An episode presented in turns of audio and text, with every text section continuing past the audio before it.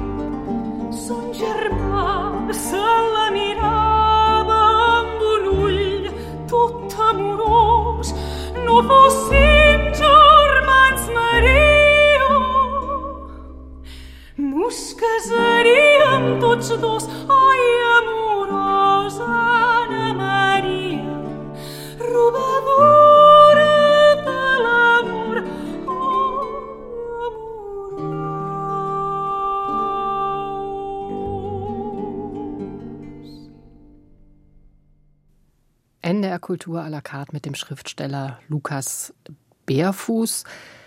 Wir haben gerade schon gehört, Ihr neuer Roman Die Krume Brot hat viele autobiografische Bezüge, also diese Armut, die Sie da sehr eindringlich beschreiben, kennen Sie aus eigener Anschauung.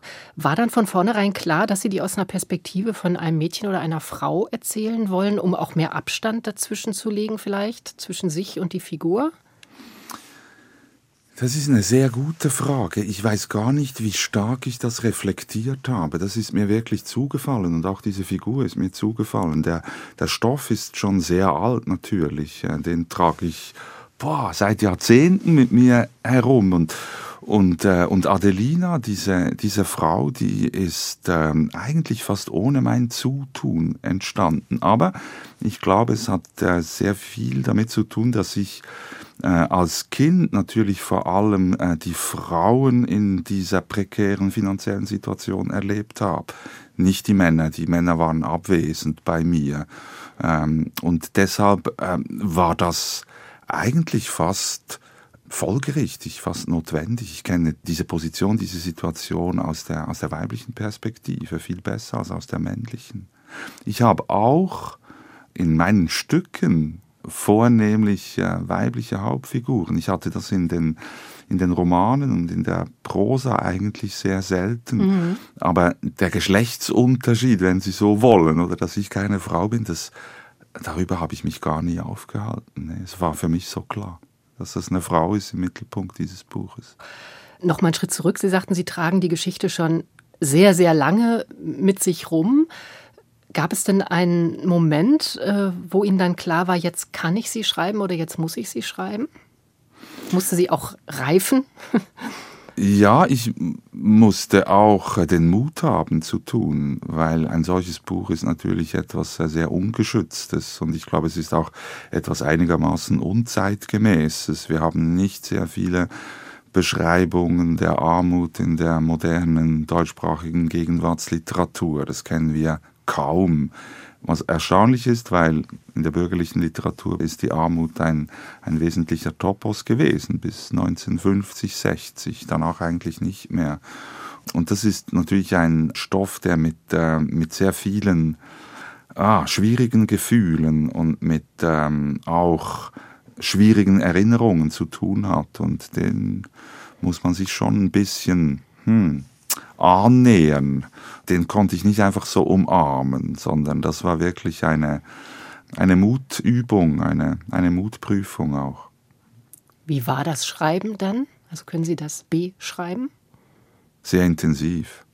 Und die Reaktionen, die ich jetzt habe von den Leserinnen auf dieses Buch, sind auch so intensiv. Und so intensiv war auch die, äh, die Abfassung. Ich konnte es gar nicht glauben, was mit dieser Adelina alles passiert. Und äh, als Schriftsteller habe ich auch immer ein, eine Fürsorgepflicht eigentlich für, für meine Figuren. Und wenn man in der Armut lebt, dann ist man die meiste Zeit des Tages sehr gehetzt und hat kaum Möglichkeiten, über den Tag hinaus zu denken. Und die kleinsten, die kleinsten Probleme werden dann größer und größer und ich hätte sie beim Schreiben sehr gerne, sehr oft geschützt vor all diesen Dingen und das war nicht möglich und deshalb war es eine, eine sehr prägende und tiefe Erfahrung, dieses Buch. Es ist wahrscheinlich jetzt von allen meinen Büchern das, was ich äh, mit am meisten äh, Schweiß und Blut geschrieben habe. Ich fand es auch wirklich schwer, diesen Weg mit ihr zu gehen, jetzt lesend. Also sie ist Tochter italienischer Einwanderer. Ihr Vater stirbt hoch verschuldet und die Mutter zwingt sie, ähm, eben das Erbe anzunehmen und damit auch die Schulden. Und dann, was wirklich perfide ist, macht die Mutter sich aus dem Staub und da steht dieses Mädchen zu dem Zeitpunkt noch nicht mal volljährig mit diesem Berg an Schulden in der Schweiz, 9000 Franken, Sie hat keine abgeschlossene Schulausbildung, sie hat keine abgeschlossene Lehre. Und eigentlich ist schon klar, dass sie das gar nicht schaffen kann. Und der allererste Satz in dem Roman verweist schon darauf, dass dieses Unglück ja schon vor ihrer Geburt angefangen hat und eigentlich auch gar nicht positiv aufgelöst ja. werden kann. Das ist natürlich auch eine große Frage. Wer ist eigentlich schuld oder wer trägt die Verantwortung für dieses Unglück? Ist es der Vater, der Großvater? Sind es die Zeitläufe? Ist es äh, die politische Situation? Sind es die schlechten Entscheidungen von Adelina? Wahrscheinlich alles ein bisschen. Aber eine wesentliche Frage ist sicher, oder ein Skandalon eigentlich, ist der Verrat äh, an den eigenen Kindern. Und wenn die Väter, die Eltern äh, mit ihren Kindern gesprochen hätten, dann hätte sich auch eine Erfahrung in die nächste Generation äh, transportieren können. Man könnte lernen aus der Geschichte. Das ist ja immer so ein, ein Anspruch, den wir alle haben. Aber das bedeutet nicht nur, dass es irgendwie einen gesellschaftlichen Diskurs gibt, sondern auch in der Familie über die eigenen Erfahrungen gesprochen wird. Und ich als äh, äh, Vater von drei Kindern weiß, wie schwer und wie schwierig das ist, über, über die eigenen Nöte und über die eigenen Unzulänglichkeiten mit den Kindern zu reden. Und Adelina weiß ja eigentlich nichts über ihre Herkunft. Wir als Lesende sind da viel besser informiert als, als sie selbst. Und ich glaube, darin liegt ein, ein wesentlicher Grund äh, für, für ihr Unglück. Trotzdem mal ganz naiv gefragt, Sie haben ja eben gesagt, Sie haben eine Fürsorgepflicht auch für Ihre Figur.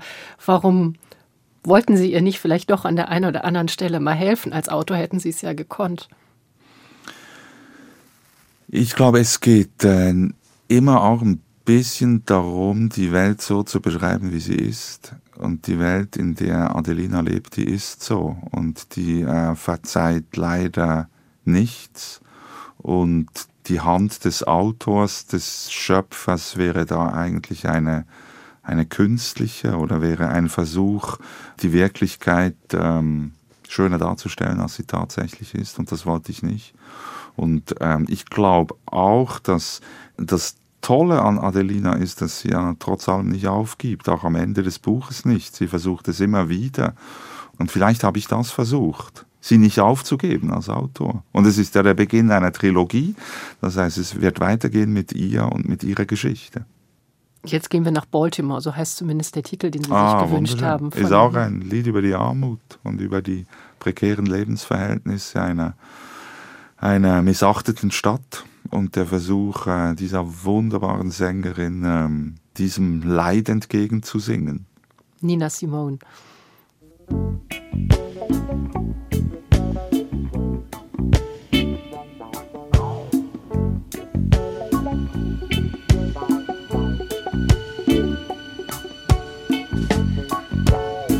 up little seagull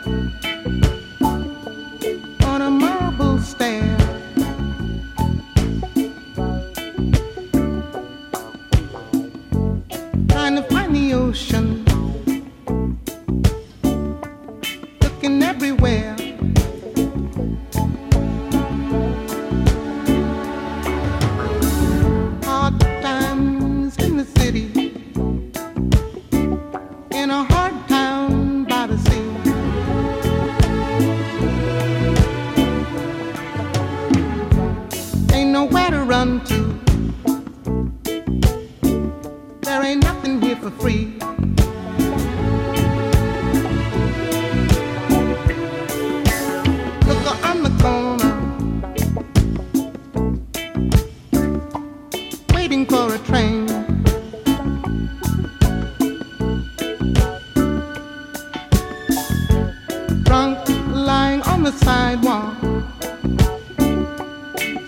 in the rain.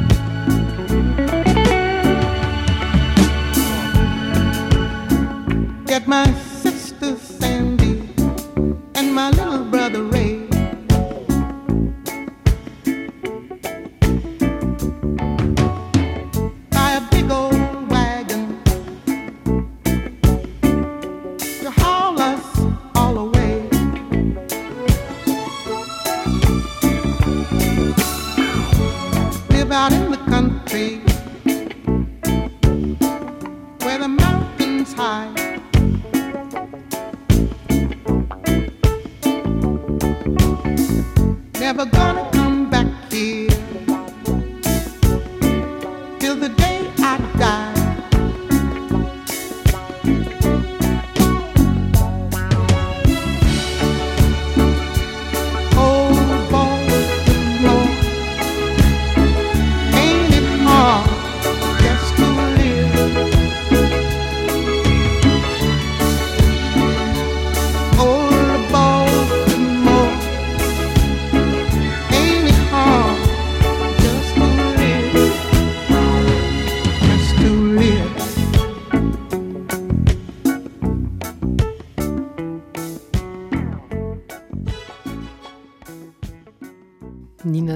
Baltimore von Randy Newman für Lukas Bärfuß. Sie haben gerade gesagt, das ist eigentlich sowas wie der Soundtrack zu dem Roman.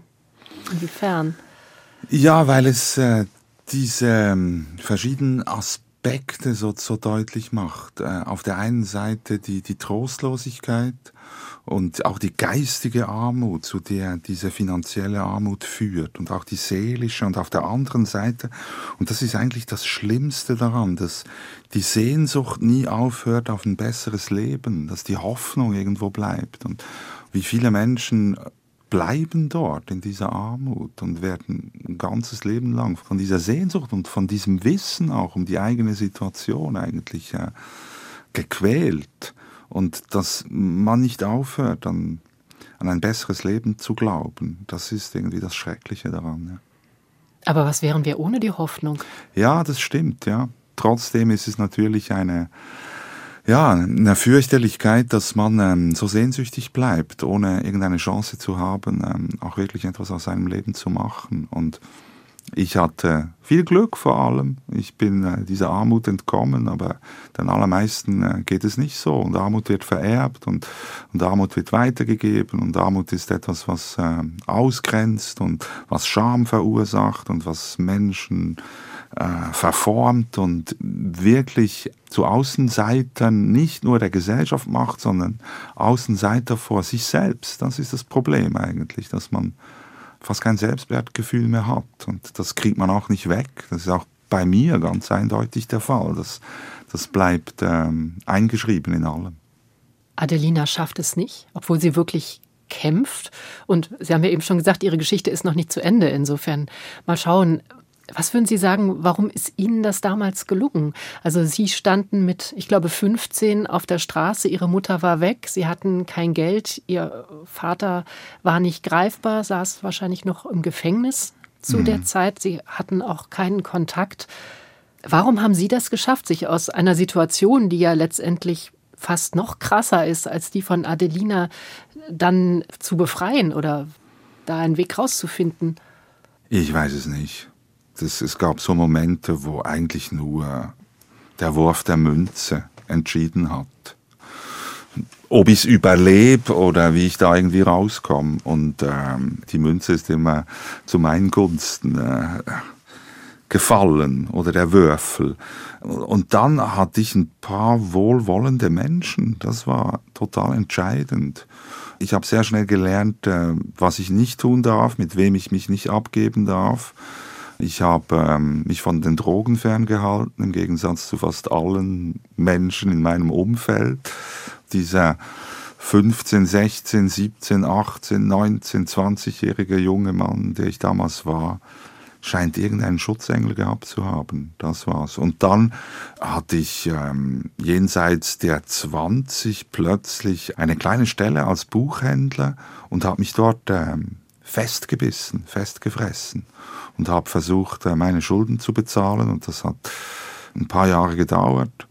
Und dann habe ich das Schreiben entdeckt und ich glaube, bei mir war es wirklich die Literatur und das Schreiben, das mich dann rausgezogen hat und das mir auch eine, eine völlig andere Dimension der Existenz gezeigt hat, dass es jenseits der bürgerlichen, kapitalistischen Weltordnung noch irgendwie ein anderes Universum gibt und dass dieses Universum zugänglich ist für mich, weil ich konnte keine Ausbildung machen, weil ich kein Geld hatte, ich konnte an keine Schule gehen und keine Lehre machen und ich konnte mir auch keine Wohnung leisten, aber ich konnte immer in die Bibliothek und ich fand immer ein Buch und ein Buch hat mich äh, noch nie äh, abgewiesen, zurückgewiesen und das äh, war für mich wirklich der Weg daraus. Aber das ist natürlich kein Modell und ich kann aus meiner Geschichte jetzt nicht irgendwie ein Beispiel ableiten oder so, überhaupt nicht.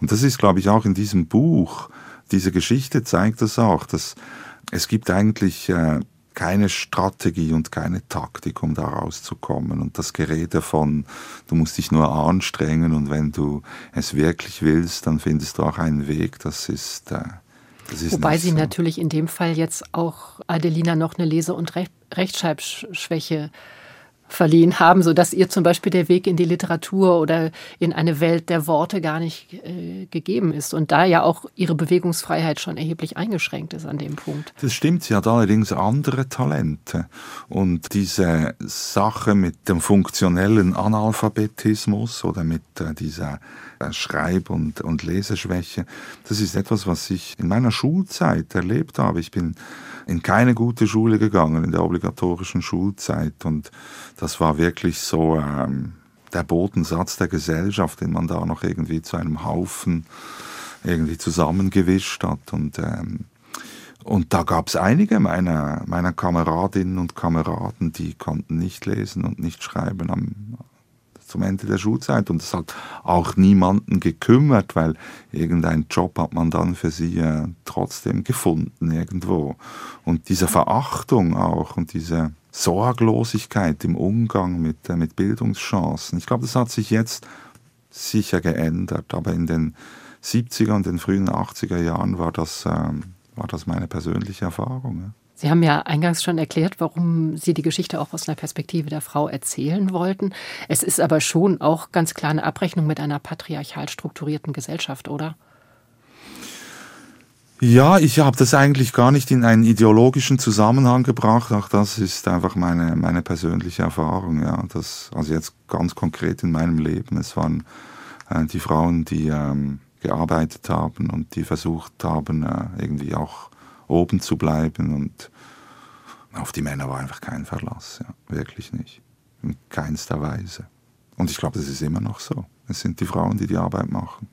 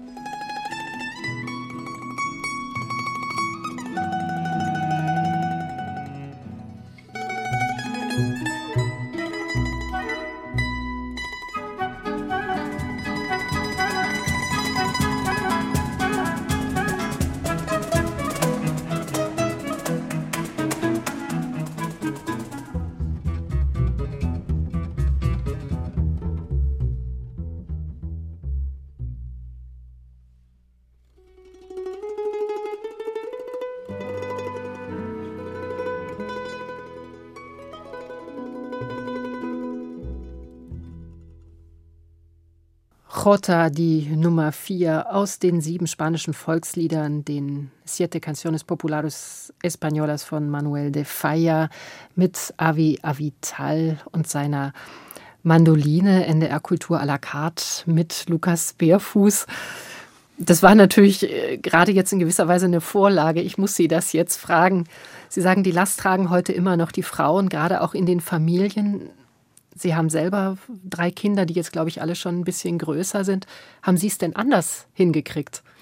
Da ist jetzt äh, die bekannte Antwort, das müsste man meine Kinder fragen, weil es ist natürlich schwierig, jetzt äh, mich zu beurteilen in meiner Vaterrolle. Mhm. Ja, genau. Müsste man auch Sie fragen wahrscheinlich.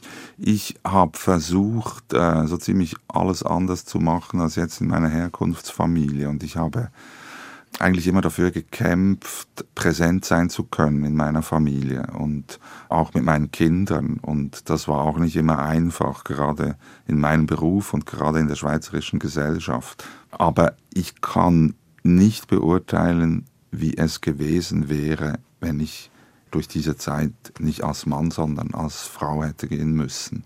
Und deshalb glaube ich schon, dass weil sie mich das gefragt haben, warum ich da rausgekommen bin. Ich glaube, das hat viel mit dem Geschlecht zu tun. Eng zusammen mit dem Roman hängt ein Buch, das im vergangenen Herbst erschienen ist. Vaters Kiste, also da haben wir den Vater. Eine Geschichte über das Erben.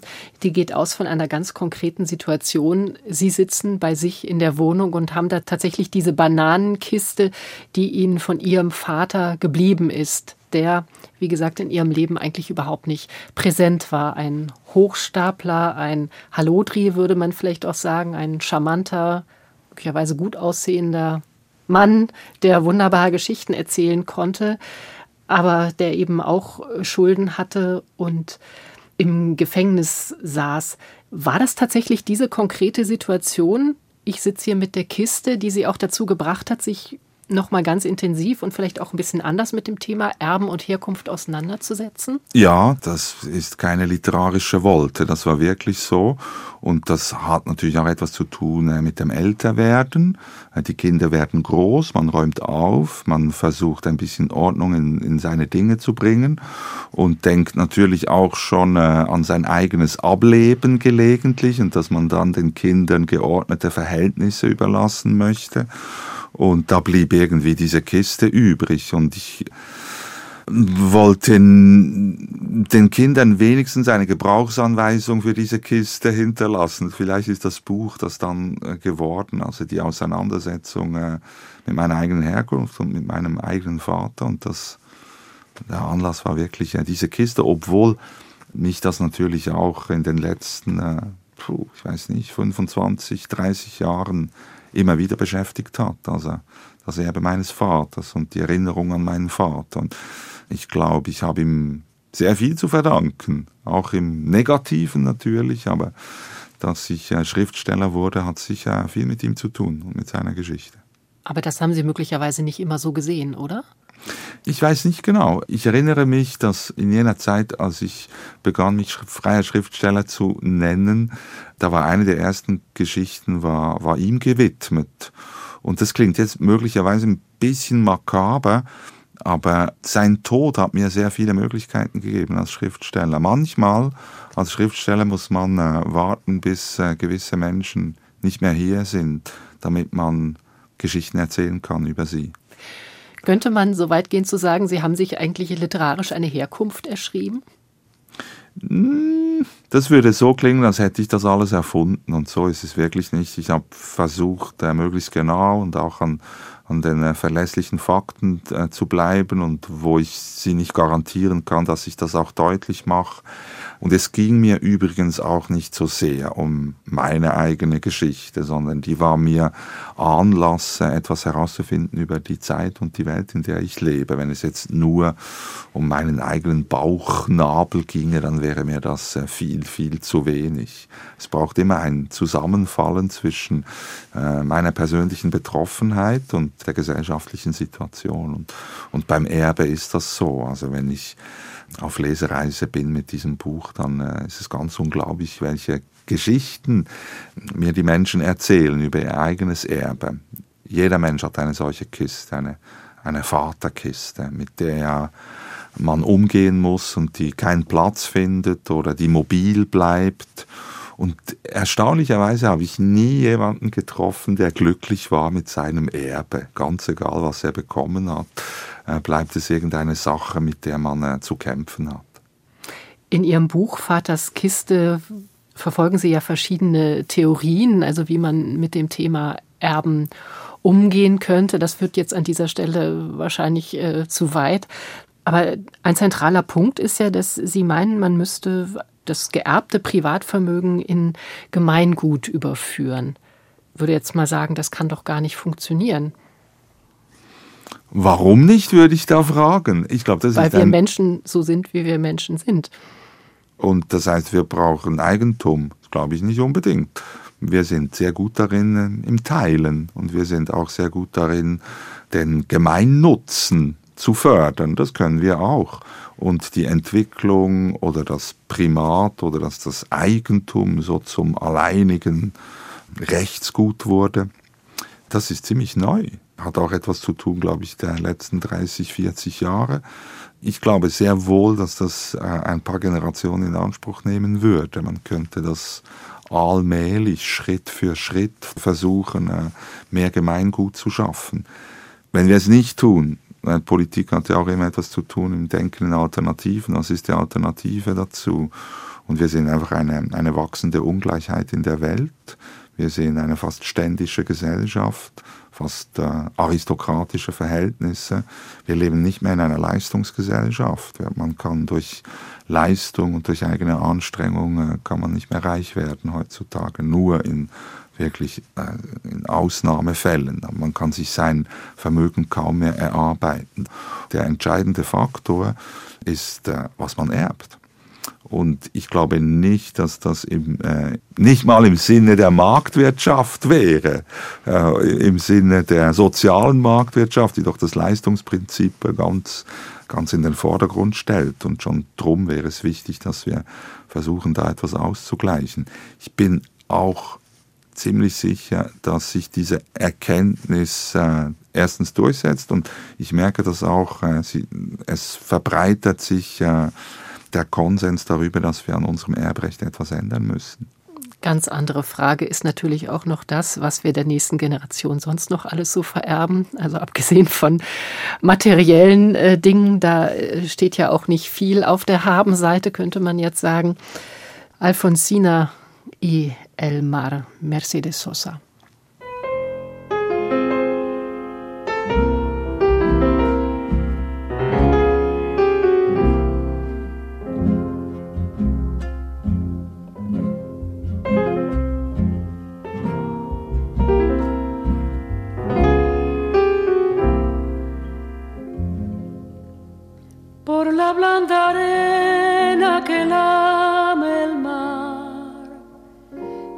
Pequeña huella no vuelve más.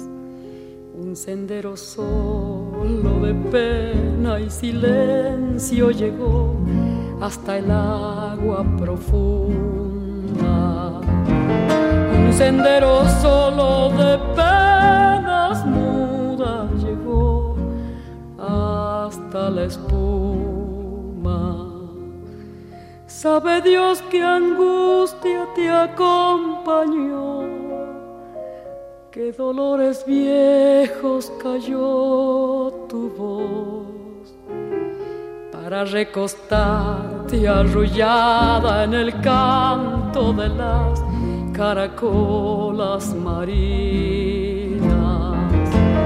La canción que canta en el fondo oscuro del mar, la caracola. Te vas, Alfonsina, con tu soledad. ¿Qué poemas nuevos fuiste a buscar? Una voz antigua de viento y de sal te requiebra el alma y la está llevando y te vas hacia allá como en sueños, dormida Alfonsina, vestida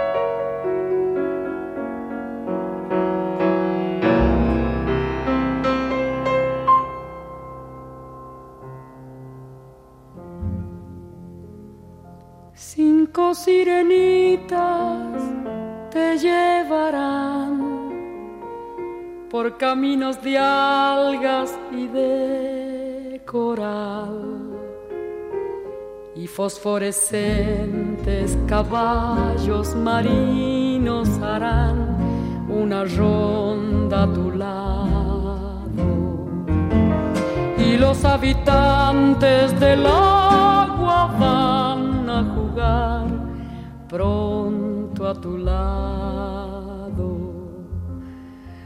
Bájame la lámpara un poco más Déjame que duerma nodriza en paz. Y si llama a él, no le digas que estoy, dile que Alfonsina no vuelve. Y si llama a él, no le digas nunca que estoy,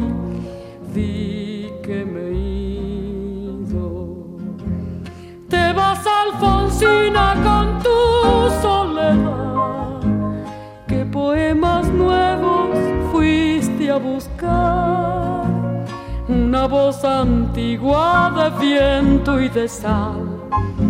Te requiebra el alma y la está llevando y te vas hacia allá como en sueños dormida Alfonsina vestida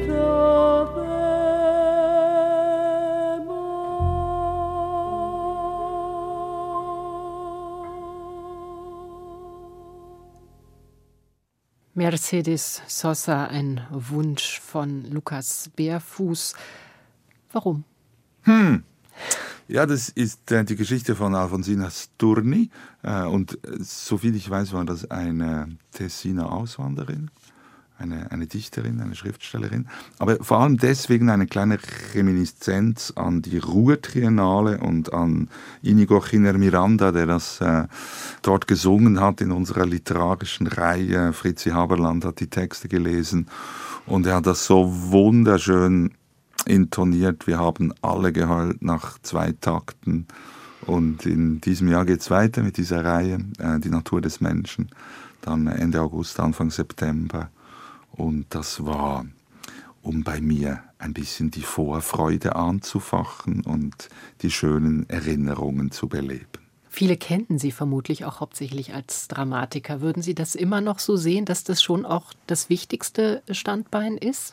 Hm, ich bewerte das eigentlich gar nicht. Ich habe seltsamerweise auch überhaupt nie ähm, irgendeine Identität entwickelt jetzt als Dramatiker. Für mich ist äh, ist das Schreiben das Schöne.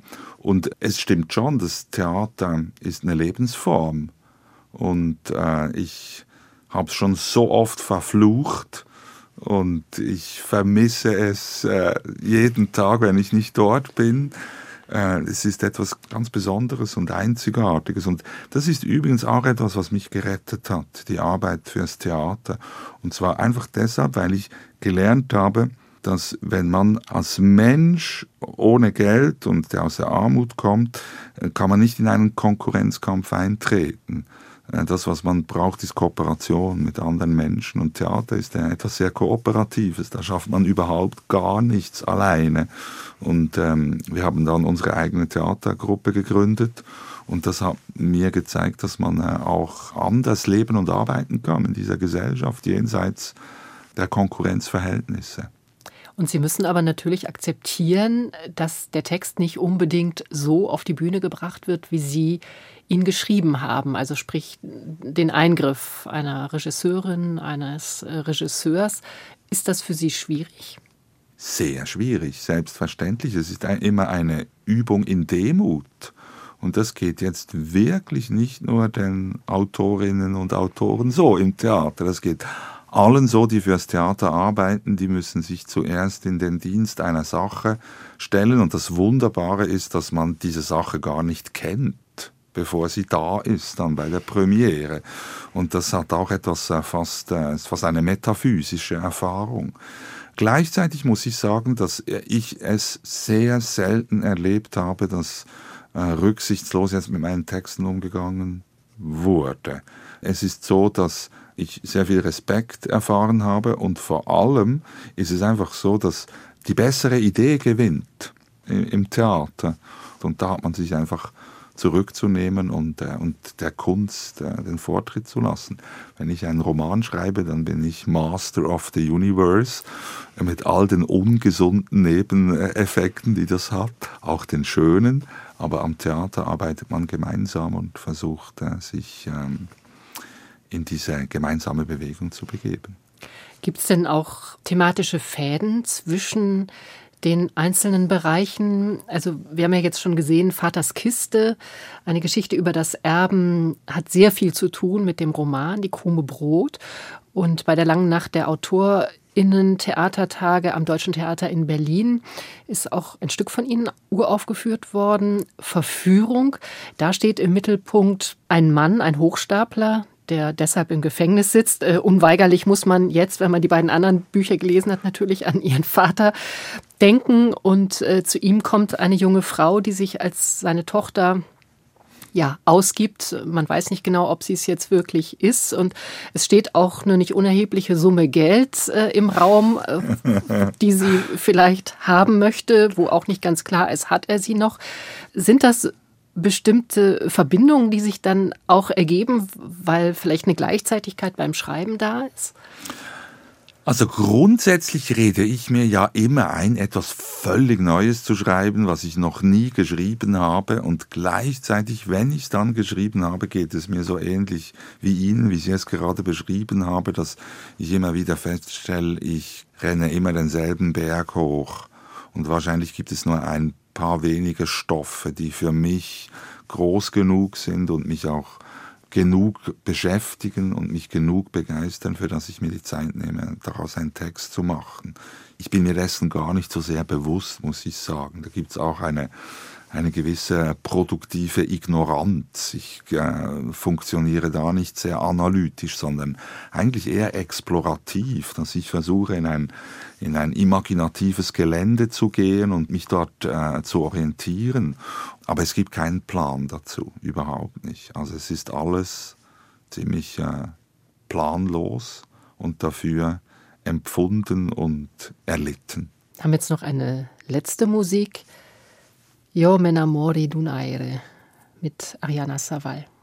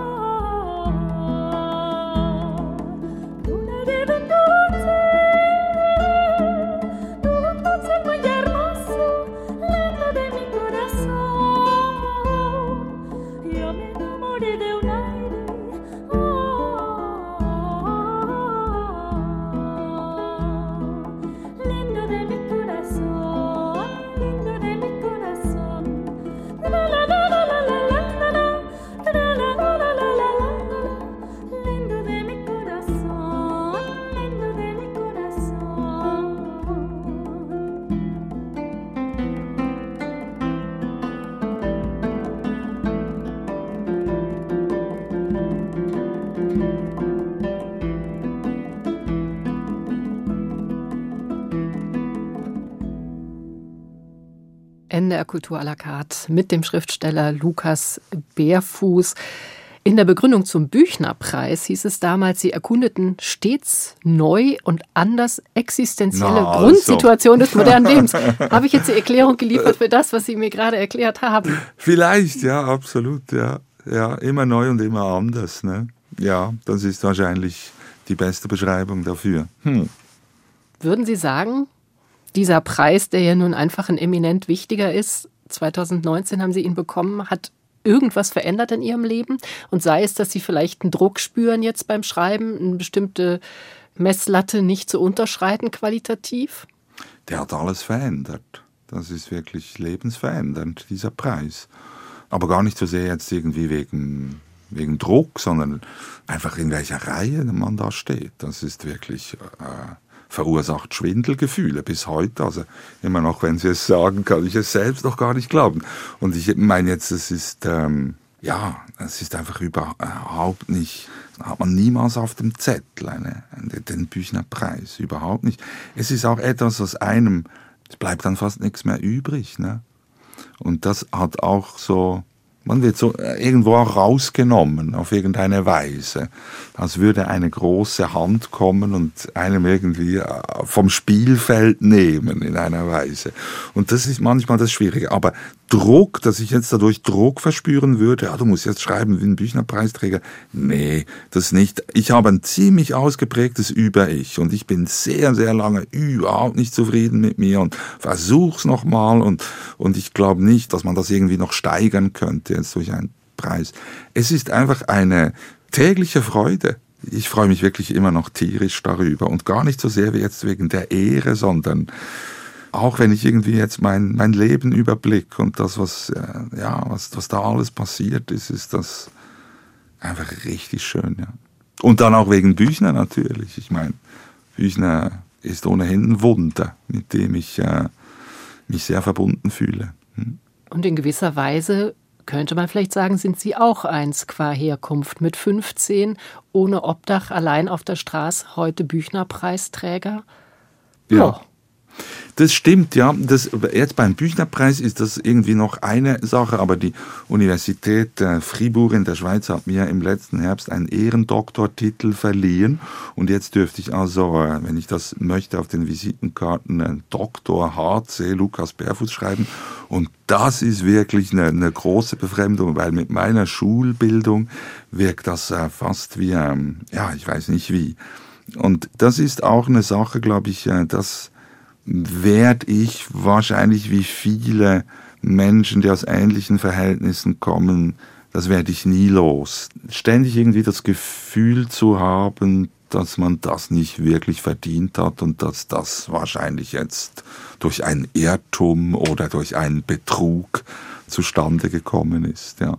Die Bücher sind erschienen bei Rowold, Vaters Kiste, eine Geschichte über das Erben und der Roman Die Krume Brot. Dazu gibt es übrigens auch ein Hörbuch, gelesen von Sandra Hüller. Und wie gelesen, ja. Die auch schon in vielen ihrer oder einigen ihrer Stücke zu sehen war. Lukas Bärfuß, vielen Dank. Ich habe zu Dank. Das war NDR Kultur à la carte. Mein Name ist Katja Weise und Sie können das Gespräch wie immer natürlich auch hören in der ARD Audiothek.